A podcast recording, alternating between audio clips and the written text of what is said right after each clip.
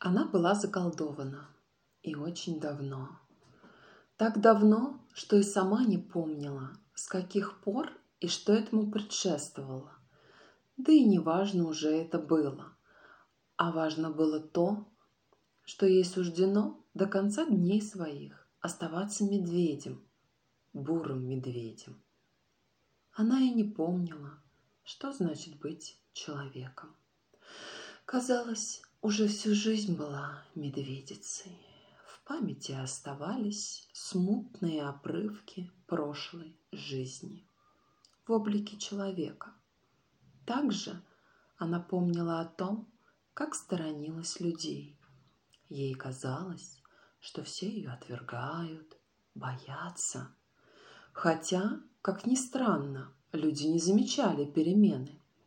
Но находились те, которые упрекали и стыдили ее тем, что сама виновата в том, что она теперь такая. Медведица стала все чаще обходить людные места стороной, все дольше не выходить из берлоги или находить места уединения. Поначалу ей было одиноко и тоскливо. Временами она злилась на себя, и на всех. Разрушала все, что попадалось ей под лапу. Постепенно чувства иссякли.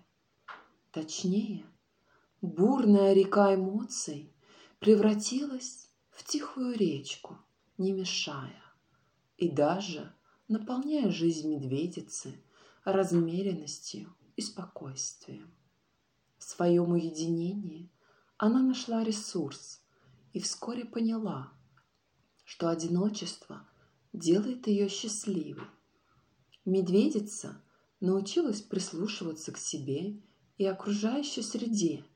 Она поняла, что можно быть полезным мирозданию, не нарушая его порядки, не разрушая ничьей жизни, не вмешиваясь в размеренность потока бытия.